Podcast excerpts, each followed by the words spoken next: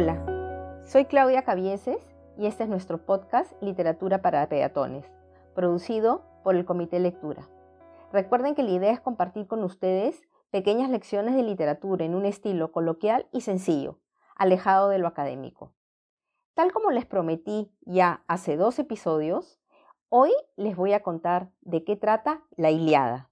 Con esta obra vamos a empezar, porque no me va a dar el tiempo poder trabajar las dos obras en un solo episodio con pena. Espero que entiendan que resumir ambas es una tarea de titanes. Para empezar a contarles el argumento de la Iliada, quiero aclarar una cosa. No estamos hablando de un ejército único que tenga a una sola persona al mando. Aquí son varios ejércitos de nobles que decidieron responder a un pacto que habían realizado de ayudar al marido de Elena si éste se encontraba en peligro. Entonces, participan en esta guerra apoyando a Menelao. Entre los que destacan, les prometo que no voy a decir muchos nombres, está su hermano Agamenón, está Ulises, también conocido como Odiseo, quien será el protagonista de la Odisea, de la que hablaré más adelante, y Aquiles, que era un gran guerrero y que comandaba uno de los ejércitos más fuertes de esta alianza. La idea central de la Iliada se puede resumir en una sola frase, la cólera de Aquiles. Y es Aquiles precisamente el personaje central de esta obra. Algunos de los temas que voy a desarrollar los pueden encontrar en la película donde Aquiles es Brad Pitt. Pero tenga mucho cuidado, no todo de la película está en Liliada, efectivamente. La película representa la versión de Hollywood.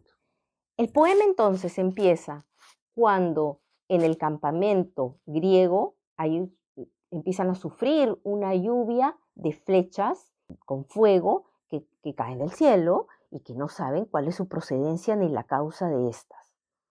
Pues, ¿qué había pasado? En una de las batallas o combates que habían tenido, habían ganado un botín de guerra y dentro de ese botín también estaban incluidas las mujeres.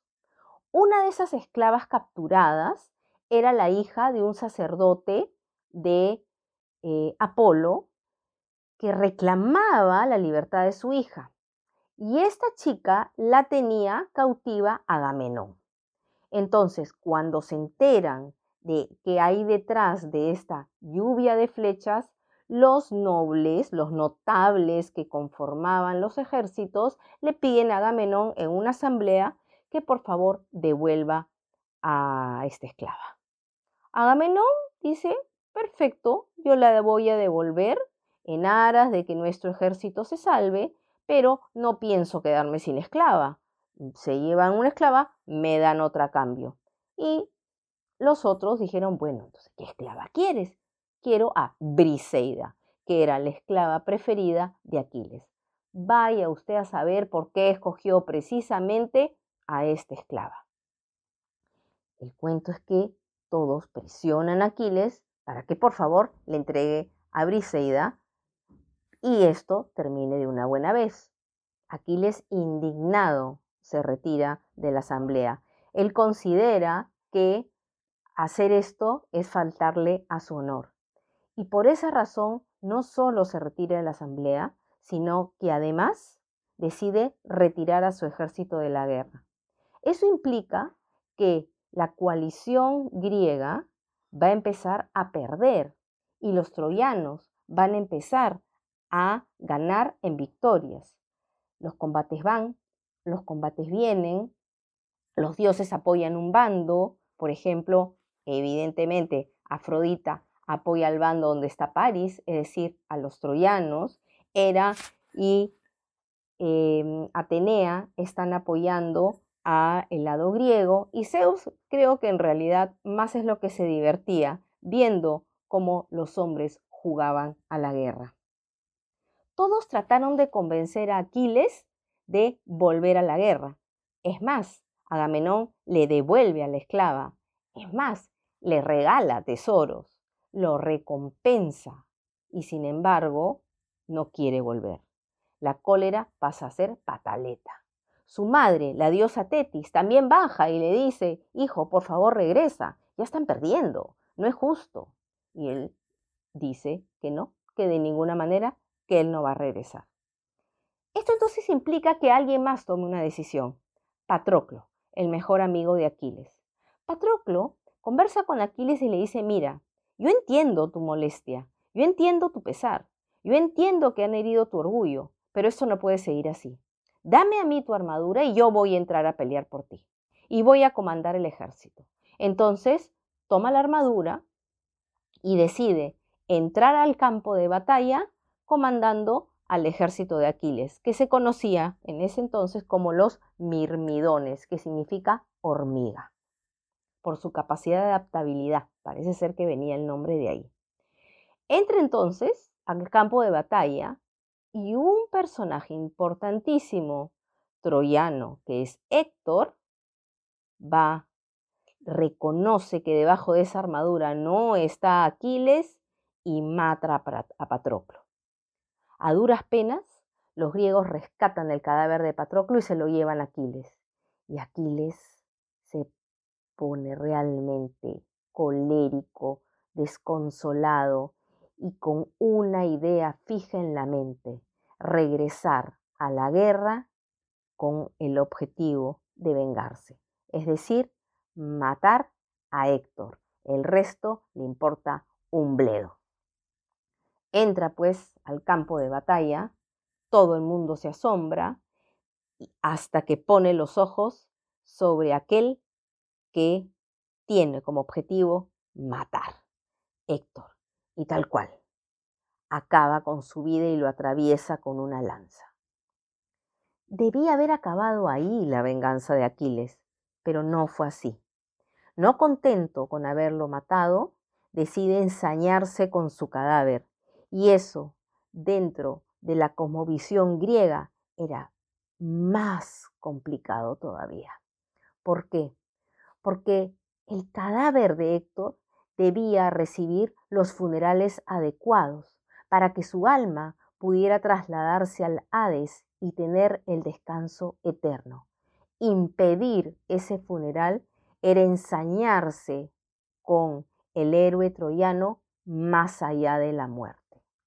Se lleva entonces el cadáver a su tienda de campaña luego de haberle dado tres vueltas a, la muralla de Troya. No acaba ahí el poema. El poema da para más todavía. Mientras que se habían hecho los funerales de Patroclo en la muralla de Troya, en el palacio, mejor dicho, el padre, el rey Príamo, había tomado la decisión de ir a recuperar el cadáver de su hijo.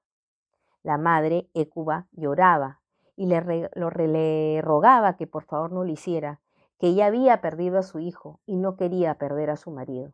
Pero Príamo dijo lo siguiente, si ya perdí a mi primogénito, ¿qué me importa perder ahora la vida? Y en una escena que yo me la imagino apoteósica, sale de Troya, cruza, cruza todo el campamento troyano, todo el campamento griego y llega a la puerta de la tienda de Aquiles. Aquiles se sorprende. Al principio está un poco osco y molesto. Y Príamo le dice, entiendo por lo que tú estás pasando. Y he llegado hasta aquí con la humildad de un padre compungido que solo quiere el cadáver de su hijo.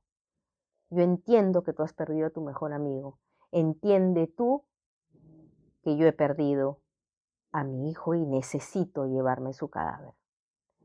Aquiles se compadece de este viejo y le entrega el cadáver de Héctor. Entonces el texto va a terminar con los funerales de Héctor. ¿Qué sentido tiene este libro? Y esto para mí es bien interesante, porque más allá de ser un texto de combate, de guerra, etc., queda claro que los seres humanos en sus inicios se preguntaron quiénes eran sus antepasados, a quién le ganaron, si fueron poderosos. Y fueron creando historias como estas para contestarse. ¿Qué mejor que aquellas que nos hablaran de hechos gloriosos y de una guerra en la que destacaba la valentía, la amistad, la venganza, la inteligencia?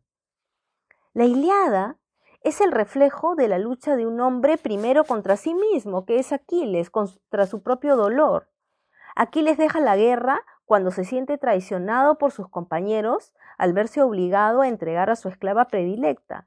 Y en ese lapso, que dura tres cuartas partes del libro aproximadamente, muere su mejor amigo y reconoce que no le queda otra cosa más que la venganza. Antepone su dolor, lucha contra Héctor y no contento con matarlo, se ensaña también con su cadáver. Solo Príamo es capaz de entender y compartir su dolor. Él perdió un hijo, como lo acabo de decir hace un momento, Aquiles a su mejor amigo, y es ahí cuando la grandeza de ambos personajes se ponen de manifiesto y la obra llega al final. Aquí terminamos la lección de hoy vamos de alguna manera, ven, el timbre ya tocó, y quiero terminar como siempre con un par de recomendaciones lectoras. Uno es una deliciosa novela de Madeleine Miller llamada La canción de Aquiles, para adultos, para adolescentes. Y un libro que se ha vuelto quizás un típico libro de corte eh, escolar, pero que resume y da una versión totalmente adaptada de la Iliada que se llama Naves Negras ante Troya, de Rosemary Sutcliffe. Ambos libros muy interesantes. El primero, el de la canción de Aquiles, altamente recomendable. Los dejo. No se olviden, la literatura es como una gran farmacia. Van a encontrar remedios para todos sus males. Cuídense mucho. Nos vemos en el próximo episodio. Y ahora sí, esperamos terminar con esta primera parte de nuestra temporada contándoles la Odisea.